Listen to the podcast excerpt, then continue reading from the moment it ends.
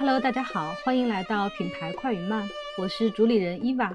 古早大厂出身，经历过创业大潮洗礼，读过经济学，也念过 MBA，如今是消费领域的深度观察者、品牌战略咨询顾问。在这档播客中，我会以品牌为入口，分享案例、洞察与方法。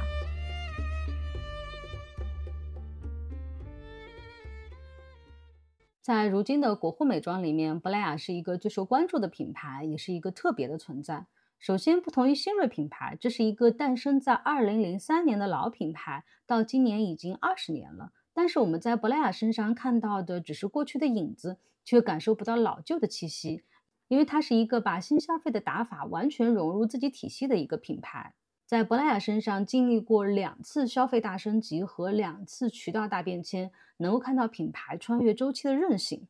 其次，珀莱雅的品牌升级非常的成功，从一开始的农村包围城市路线，在不少消费者的品牌认知中属于山寨风，曾经处于鄙视链的底端，到如今成功的赢得了新兴人群的欢心，飞速发展成为抗初老的国牌代表。品牌的印象也得到了强势的扭转，而且价位已经升级到了跟欧莱雅相当的水平。二零二二年，珀莱雅单品牌突破五十亿大关，成为国货美妆上市企业中首个拥有五十亿品牌的企业。珀莱雅的成功代表了做品牌的一种实用主义的胜利，特别是在中国，珀莱雅对于传统老品牌的升级换新是一个非常具有参考价值的经典案例。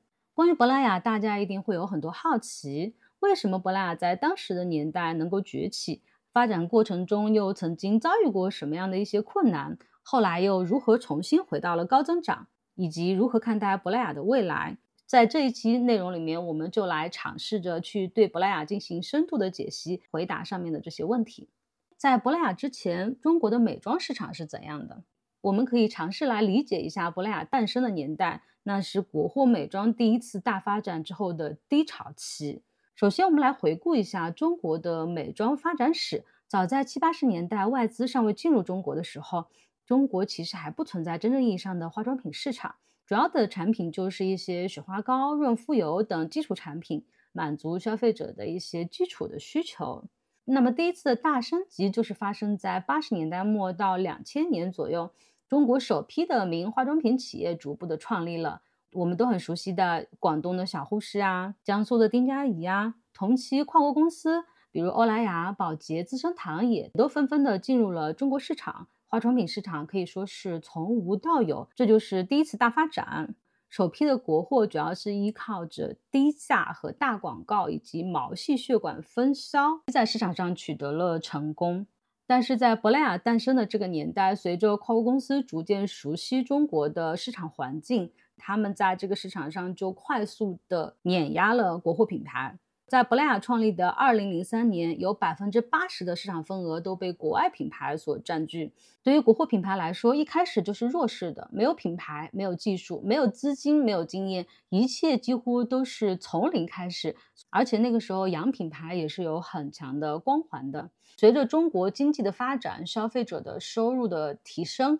在第一次消费升级里面，国货就显然的落后了。化妆品行业就是由欧莱雅、雅诗兰黛、资生堂啊、宝洁啊等等国际的大品牌所把持。在一二线城市，本土品牌可以说是已经没有立足之地了。那么，珀莱雅是如何诞生的呢？就要回到它的两位创始人身上。珀莱雅的两位创始人是侯君成和方玉友。他们两位一开始都是在做化妆品代理的，并且主要代理的品牌就是国货品牌。随着国货品牌在竞争中的落败，那么对于他们做生意来说，肯定是会受到非常大的影响的。在这种情况下，因为已经掌握了大量的渠道资源，两位创始人把目光投向了国际大品牌尚未覆盖的那些区域。这个也是国际品牌当时在中国的弱势的地方。就是他们的下沉程度是不够的，就是在这些国际大品牌下沉不到的地方，珀莱雅打响了农村包围城市的第一枪。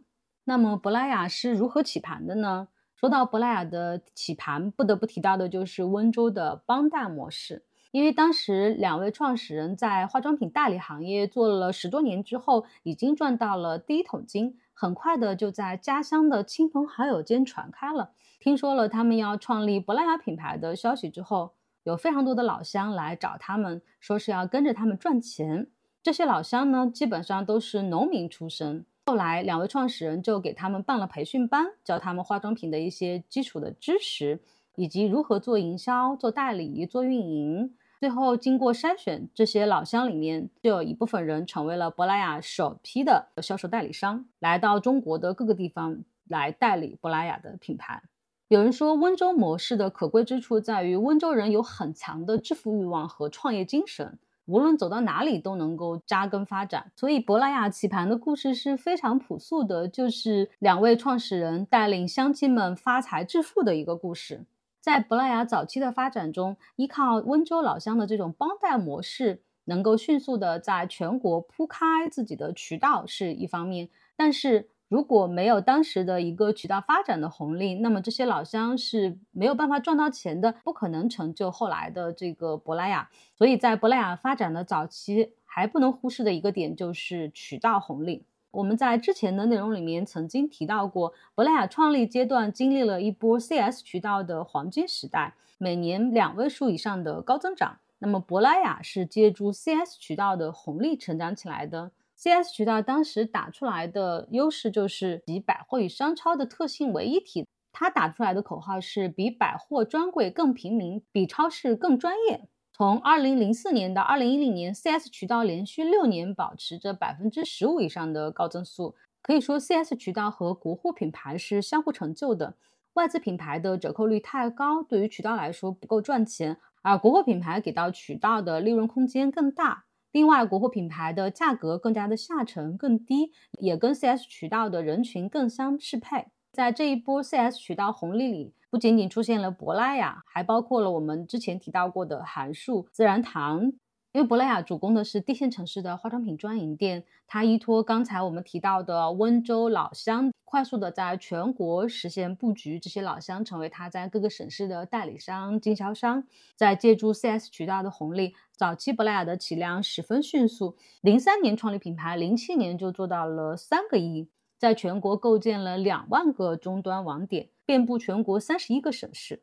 如果我们以现在的眼光去看待草创阶段的珀莱雅，可以把它理解成一个白牌，它并不会去从顶层上去讲品牌是怎样的，它所做的产品也都是跟着市场需求去做的，从品牌到产品都有很强的山寨感，跟着大牌走，去到下沉市场，这就是珀莱雅草创阶段所经历的一个过程。那么珀莱雅什么时候开始品牌化发展的呢？就是在它赚到钱之后。经历过前面的三四年的快速的起量，到了零七年，珀莱雅已经做到了三个亿的规模。但是在这个时候，他也会发现，单纯的靠铺渠道，天花板很快就到了。所以到了二零零八年，公司提出了二次创业，要走品牌化经营之路。因为这个阶段，珀莱雅仍然是以线下渠道为主，在他所深耕的三四线市场。对于这个阶段的品牌化来说，主要就是要通过市场营销活动和广告宣传来提高品牌的知名度，促进销售额和市场占有率，就是打广告。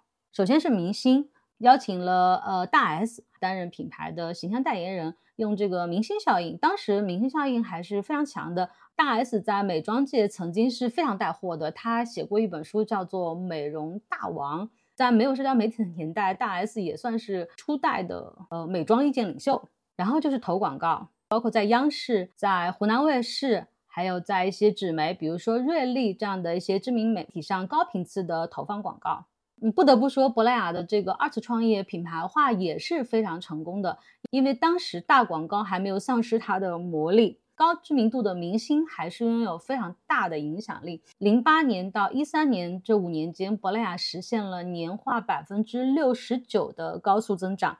到了二零一三年的销售额达到了三十亿元左右。可以说，珀莱雅发展的前十年都还是很顺利的。从零三年创立到零八年草创阶段，取得了三个亿的销售额。然后在接下来的五年里面，又是一个高速的增长，达到了三十亿的年销售额。这十年间，珀莱雅发展可以算得上是顺利。接下来一四年到一七年这三年，珀莱雅进入了一个瓶颈期。第一个原因就是从一四年之后，国际品牌在中国市场上布局了多年，他们也会遇到增长的瓶颈，所以他们也要进军 CS 渠道了。比如说是欧莱雅，呃，一零年的时候。欧莱雅就把美宝莲、羽西、卡尼尔、小护士等几个大众品牌都加入到了自己的 CS 渠道的这个计划里面。到了一四年，欧莱雅集团又重组欧莱雅和美宝莲团队，并且把化妆品专营店渠道作为大众化妆品部门的三大实体渠道之一。这个是欧莱雅。那么宝洁呢？宝洁在二零一四年开始试水、玉兰油等品牌在 CS 渠道的推广，到一五年，宝洁推出来了一个计划。玉兰油品牌成为 4S 渠道的重点扶持品牌，所以我们说，从一五年之后，国际品牌也开始去进军 4S 渠道了。这对于珀莱雅来说的话，当然是承受了非常大的压力的，因为我们也提到过，就是我们的品牌跟国际品牌相比，还是非常缺乏竞争力的。另外一方面呢，就是伴随着线上渠道的兴起。线下渠道本身就在承受压力，这是对于所有以线下为主的品牌都必须承担的一个压力。这个阶段也是淘品牌起来的一个阶段，也就是说，在第一波的电商红利里面，珀莱雅是无所作为的。从一四年到一七年，珀莱雅的业绩是略有下滑。这个阶段，当然珀莱雅在准备上市，所以它也引进来了一些研发人才，比如说是韩国的金汉坤。担任研发创新中心的总经理，加大产品研发的力度。丁汉坤曾经担任韩国的爱茉莉太平洋的技术研究院院长。我们刚才提到，珀莱雅是在二零一七年上市的。其实，在二零一七年之前，珀莱雅也曾经尝试过线上的电商运营。早在二零一二年的时候，公司就设立了美丽谷这个子公司。专门从事网络渠道销售，并且和淘宝、京东、聚美、唯品会这些知名的电商都建立了合作关系，包括去跟云集合作。我们都知道的微商平台云集，当时也是很火的。二零一七年，珀莱雅成功上市之后，公司才开始。大力的推进线上的转型，但是其实二零一七年之后，珀莱雅的发展并不是我们通常意义上所理解的，就是一七年之后，珀莱雅就开始有了突破性的发展，它也是经历了一个过程的。首先是在一七年到一九年之间，就是线上化转型的第一步，借助于流量红利实现了业绩的高速增长。这个阶段可以说是直接把线下搬到了线上。二零一七年开始，公司的经营战略从线上线下结合转变成了线上渠道为主，线下渠道并行，这是一个非常重要的转折点。如果我是一个线下品牌，当我说线上线下结合的时候，其实我只是想把线上渠道作为线下的一种补充。那我们作为补充，我们会对它有足够的重视吗？但是，当珀莱雅的战略转变成为线上渠道为主的时候，说明他已经痛下决心。我相信这段的改革也是非常痛苦的。因为作为一个规模化的企业，它在转型路上肯定会碰到非常多的阻碍。原来的系统的惯性啊，它的路径依赖啊，原有的人员的阻力啊，而新的上面，我能不能成功的去组建起新的团队、新的运营模式、新的组织架构和知识体系，这些都是不同的。所以，对于一个规模化企业来说，这种转型是非常困难的。但是，珀莱雅成功了。从二零一七年到二零一九年，珀莱雅线上的销售占比从三十上升到了五十。在二零二零年疫情发生之后，更加坚定了珀莱雅全面拥抱线上的这个战略方向。二零二零年，珀莱雅的线上销售占比提升到了百分之七十，到二一年已经上升到了百分之。八十五，现在珀莱雅的电商占比就是在八十五到九十之间，完全是一个线上渠道为主的一个品牌了。但是我们需要看到的是，如果仅仅是依靠线上化，把原来的产品和品牌搬到线上来，只能实现珀莱雅早期，也就是一七年到一九年这个阶段的一些。早期的成功，但是真正要转变成一个线上品牌，并且能够像珀莱雅这样实现一个品牌的升级，渠道只是一个方面，最重要的还是产品策略的转变。其实从早期，珀莱雅都是跟进大牌来做一些产品，嗯，以基础的水乳为主，价格带的话也是在一百以内。真正的变化是在二零一九年，二零一九年十一月，珀莱雅线上的销售均价是一百三十四元，而欧莱雅的销售均价是两百四十元。到了二零二二年十一月，珀莱雅线上销售均价是三百七十五元，而欧莱雅是三百四十元。看到了吗？经历了三年的时间，珀莱雅的线上销售均价提升了两倍，达到了跟欧莱雅差不多的水平，甚至比欧莱雅还略高。那么这个是怎么样发生的呢？我们来看一下，二零一八年抖音开始兴起，珀莱雅在二零一九年推出来了一款兼具功效性和视觉趣味性的一个单品，叫做黑海盐泡泡面膜，成功的在抖音平台上打爆了。二零一九年七月单月销量达到了一百万盒，这个确实是一个红极一时的一款爆品。这个泡泡面膜的特点是什么呢？是个比较有趣的一款产品，它很符合在短视频平台上的爆款的思路。它是一款清洁面膜，当它涂到脸上之后呢，它就会产生泡泡。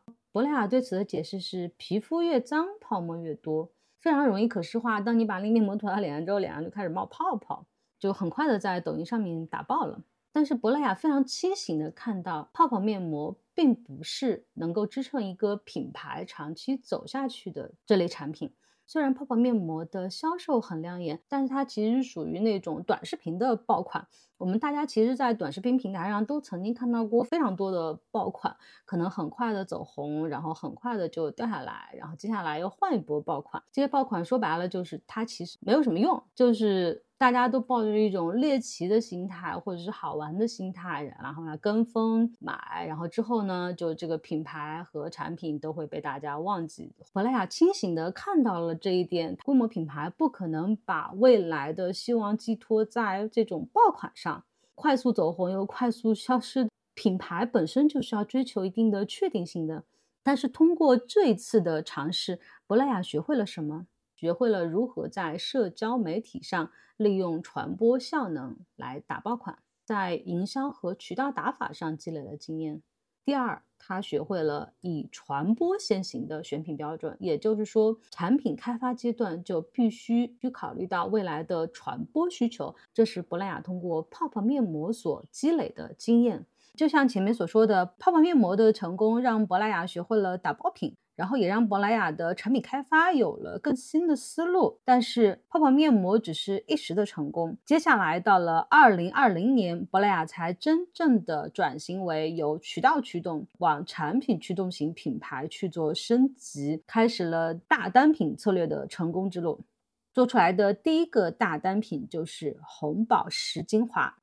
为什么珀莱雅会选择红宝石精华作为它的第一个大单品呢？我们需要了解当时的市场的趋势。首先的一个大趋势是功效型护肤的兴起，这个我们在之前的内容里面曾经详细的聊过这个话题，就是成分党和功效党的兴起。呃，美妆品牌越来越被要求具备功效性，并且功效成为了国货新兴品牌突围的一个方向。从一四年的 Home Facial Pro 开始，然后直到接下来的非常多的功效型的品牌的出现，至本啊。HBN 啊，等等啊，包括大品牌都逐渐的走向功效，高端品牌、奢华品牌也需要在功效方面做出合理的解释，所以珀莱雅选择功效护肤是一个大势所趋。那么在功效护肤里面又分为这么多的品类，什么样的品类是当下能够突破，并且在未来具有长线的发展的价值的呢？珀莱雅选择了抗老。抗老是最有价值的一条细分赛道，并且在当时是非常有红利的一个赛道。首先，抗老它的功效性是非常强的，而且它的门槛是非常高的。当时的抗老产品主要都是由国际大牌在主导，国内的品牌。很少有能够去把抗老抗衰做出价值感。对于研发、对于配比、对于价格带的要求都比较高，所以说这个赛道是属于一个非常有价值的细分赛道。但是普通的国货品牌其实是很难去向大牌发起挑战的。但是珀莱雅呢，它具有这样的优势，它毕竟是一个经历了十几年的老牌公司，手握非常强大的资源的，所以它是有能力来做这件事的。那么在抗老抗衰的赛道上，它选了什么单品来突破呢？就是精华。同样，精华也是最有价值的单品，它在功效性产品里面是属于最强的单品，所主打的就是高浓度、渗透力强。因为精华中所含的分子比较小，可以更有效的针对皮肤的问题发挥作用。那么成分党的崛起，它也为精华带来了更大的需求，因为精华是最重视功效的。珀莱雅选择了功效护肤赛道，在功效护肤赛道里面选取了抗老抗衰的细分赛道，而在这个抗老抗衰的细分赛道里面选取了精华，一层一层叠加下来，珀莱雅的这一款红宝石精华这款大单品来迈开产品驱动型的品牌的第一步。而且精华是能够支撑一个品牌长盛不衰的一款单品，可以通过研发上的更新换代，不断的去延长产品的生命周期。比如说雅诗兰黛的小棕瓶就是一款非常典型的精华产品。小棕瓶精华，我们在之前雅诗兰黛那一期曾经讲到过，它已经三四十年了，呃，还是一个常青款的单品。而且精华可以根据它的成分和配方衍生出非常多的系列的周边，比如说我们刚才提到的雅诗兰黛的小棕瓶，它也衍生出来了小棕瓶的眼霜、眼部精华等一系列产品，而且这些产品都是具有比较高的客单价的。那么珀莱雅它打的一个价格带是什么呢？我刚才已经提到了，就是当时的抗衰的精华主要是由大牌所主导的，那么珀莱雅去。打这个抗衰的精华，它所做的价格大概是在大牌的三分之一左右。比如说是红宝石精华，如果我们去研究这个红宝石精华的话，我们会发现红宝石精华它对标所打的就是雅诗兰黛的线雕精华。那么雅诗兰黛的线雕精华，它的价格呢是在八百块左右。红宝石精华最初诞生的时候，三十毫升只需要两百三十九元，可以说是大牌的四分之一。当然，现在红宝石精华经过了升级换代之后，现在的价格是三百二十九元，也相当于是大牌的二分之一到三分之一的这样的一个价格上。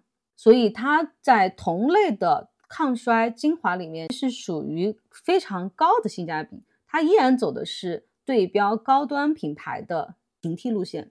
而且珀莱雅的主要成分含量达到了雅诗兰黛线雕精华的两倍，抗衰精华是非常符合珀莱雅想要长线发展的品牌升级需求的一款产品。那么这款红宝石精华一经推出便受到了市场的追捧，单日销量一度达到了一点五万件。红宝石精华是在二零二零年二月推出的，珀莱雅就乘胜追击，在四月份又推出了双抗精华。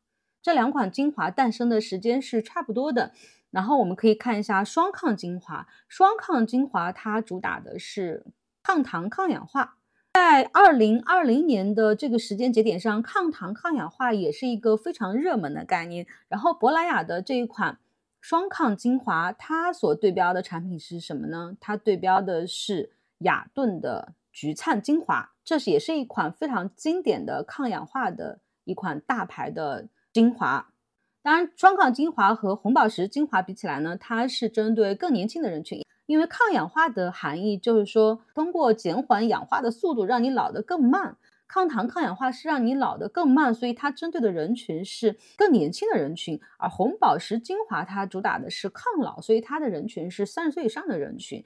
这两款精华的人群是有区隔的。那么我们说回到刚才，它是对标。雅顿的橘灿精华，那雅顿的橘灿精华的价格是多少呢？也是在三十毫升八百块左右。同样的双抗精华，它的定价也是两百三十九元每三十毫升，仍然是对标大牌，做到了大牌价格的二分之一到三分之一。同样，双抗精华也取得了巨大的成功。之后，珀莱雅就继续的对红宝石精华和双抗精华做了升级，推出了二点零版本，然后价格呢就随之上涨。但是它在里面添加了更高浓度的功效成分，同时也会对它的配方配比去做升级。呃，在这样的基础之上，把价格带提升了，大概是九十块，达到了三百二十九元每三十毫升。这就是珀莱雅第一步的成功，依靠这两款精华的成功，呃，价格带得到了很大的提升。在二零二一年，珀莱雅借助了一个现象级的概念，把这两款精华和这个现象级的概念进行了捆绑，在各大平台上开始去怼营销。呃，这个概念就叫做早 C 晚 A。早 C 晚 A 作为一个现象级的护肤思路，真的是一个呃非常非常热门的一个概念。在二零二一年，早 C 晚 A 在各大社交平台上都掀起了非常高的讨论热度，小红书的笔记都达到了四十二万加。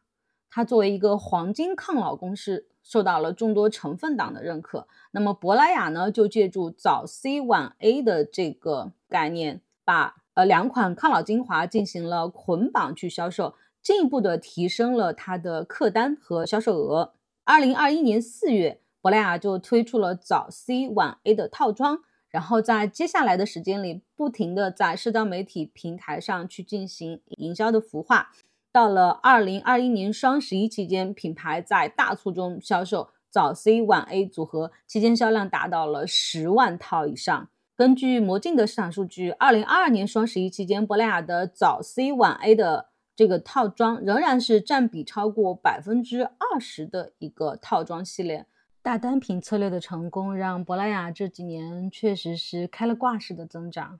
二零二一年，珀莱雅的营业收入是四十六点三亿，增长了百分之二十三。到二零二二年，就增长了百分之三十八，达到了六十三点八五亿，这是珀莱雅公司首次突破六十亿大关。而今年上半年呢，营业收入已经到了三十六点二亿。同比增长了百分之三十八，这个增速真的是非常高，而且今年不出意外的话，肯定是要超过七十亿了。作为一个诞生在渠道为王时代的传统国货品牌，珀莱雅的这个案例能够为其他的传统老品牌带来哪些启发呢？我觉得有三个比较重要的点吧。一个是近十年来最大的渠道变迁，可能就是线上化的这个趋势。可以说抓住了这次红利，至少给品牌带来了复兴的可能性。很多的传统老品牌其实在这方面不是无法看到趋势，而是无法做到取舍，既无法割舍当下，又无法下决断去投入，在反反复复中失去了很多的机会。如果看到了这个趋势，是真的相信吗？如果是真的相信，又真的能做到吗？这个真的是说起来容易，做起来是非常难的。这也是非常多的传统国货老品牌没有办法重新焕发新的生命力的一个很大的原因。给我们带来的第二个启发就是，仅仅将线下搬到线上是远远不够的，因为在线上我们还需要与新兴的渠道相适配的产品和营销策略，它必须服从新的生意和流量的逻辑。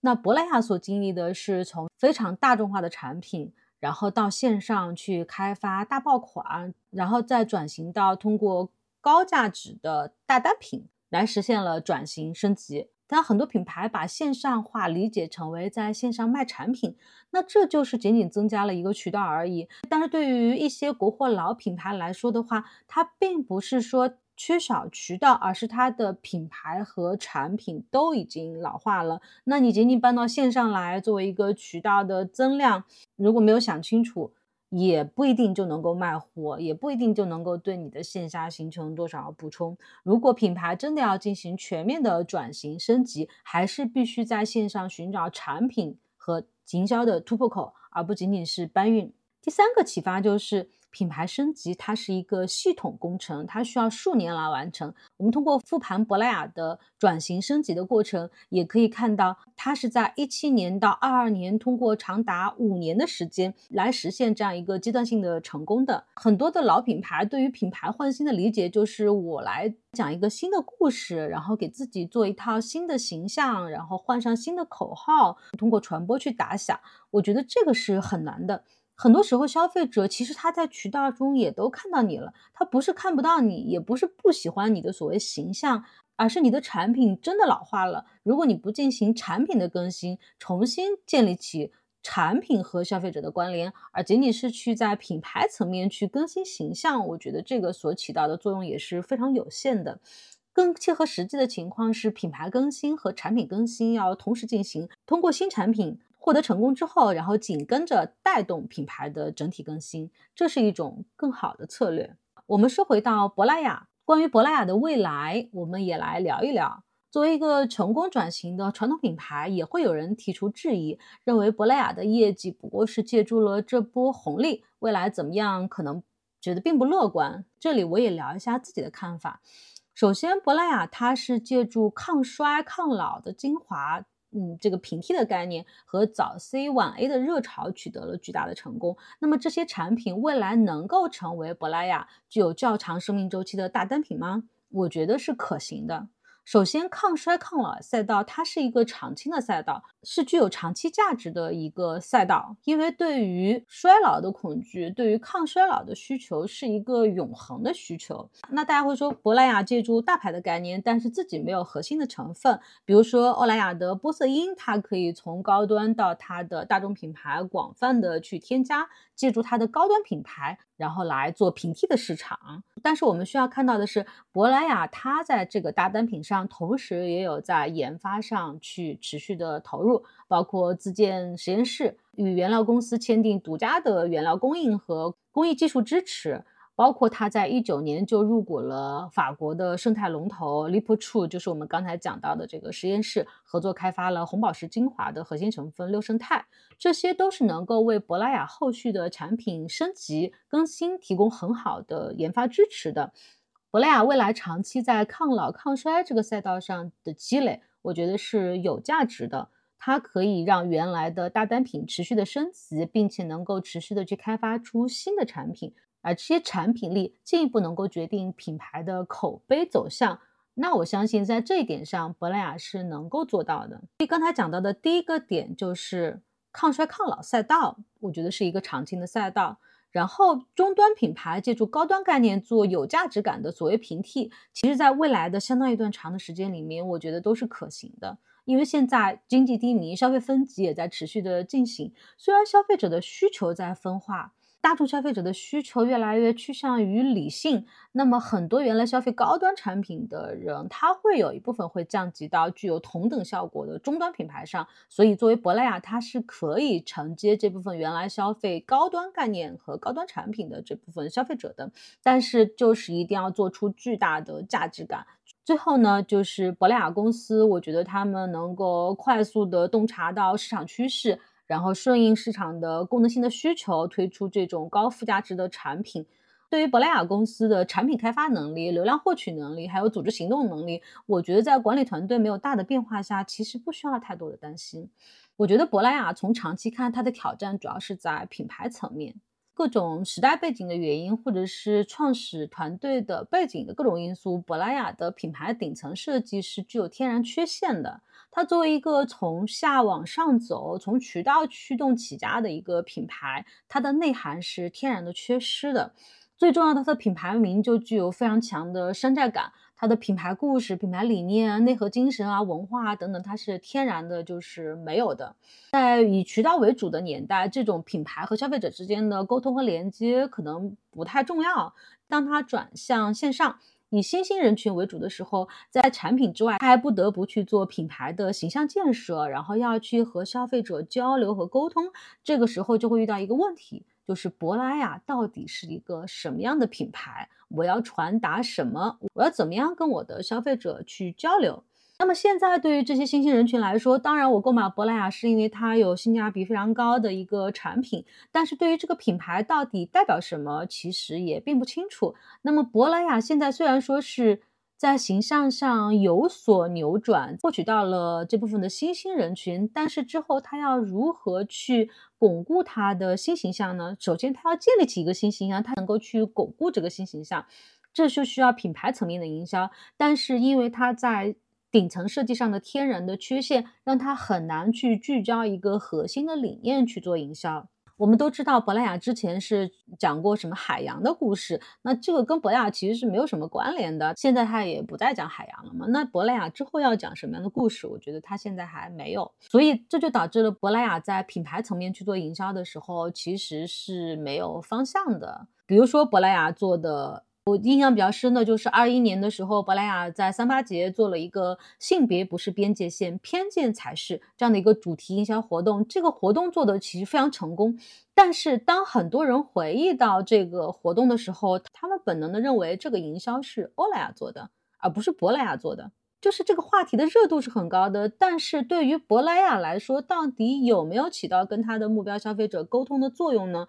有没有去打破他们的原先的对品牌的印象呢？我觉得作用是很有限的。包括珀莱雅去做情感营销，紧跟当下大火的所谓“他经济”女性成长话题，然后去做营销，但是这一点显然他是不擅长的。所以他做这些传达的时候，其实都是跟着热点走的，很难真正的打动到这些人群。别人可能就记住了这个片子，记住了这次营销，但是不会把它跟珀莱雅产生真正的联系。长期期看，它需要有一个核心价值和理念的提取和传达，这一部分我觉得是需要的。珀莱雅现在已经初步的完成了从渠道驱动转向产品驱动，那么未来它会是品牌驱动型的一个公司吗？我觉得对它来说是一个巨大的挑战，这一点跟消费品牌又是不一样的。因为新消费品牌普遍在顶层设计上和他们的营销上，其实还都是比较 OK 的。他们挺擅长讲故事的，而且在品牌形象上是做得很好的。但他们的问题就是不会打仗，企业经营层面跟珀莱雅的差距是非常大的，这是珀莱雅从长期看最大的一个挑战。那么还有一点呢，就是珀莱雅现在转型成了一个以线上为主的一个品牌，而它的人群转向了新兴人群。但这里面也会有一个什么问题呢？这跟所有的新消费品牌所面临的问题是一样的，就是这部分的新兴消费者实在是比较缺乏忠诚度的。对珀莱雅品牌来说，线下起家转型到线上，但是在更进一步，它还是要重新再去以新的方式回归线下。通过线下才能够真正去强化已经升级的品牌形象，提升品牌价值和消费者的体验，这个对他来说也是未来比较重要的一个事情。通过再去重新回归线下，当然它是以何种形式去回归线下，这个也是非常需要去认真去考量的。但是通过线下的新的建设，它才能够有可能真正的升级成一个。品牌，因为现在的初步的升级可以算是完成了，但是在更深的巩固这个成果还是很有挑战的。我觉得肯定是需要在品牌的顶层设计上进行重塑之后，才能够更好的落地，更好的去营销它的新的形象。所以我觉得在短期到中期，珀莱雅的势能还是会继续。但是在长期，珀莱雅可能就需要面对在品牌层面的这样的一个挑战，这是我对珀莱雅的理解。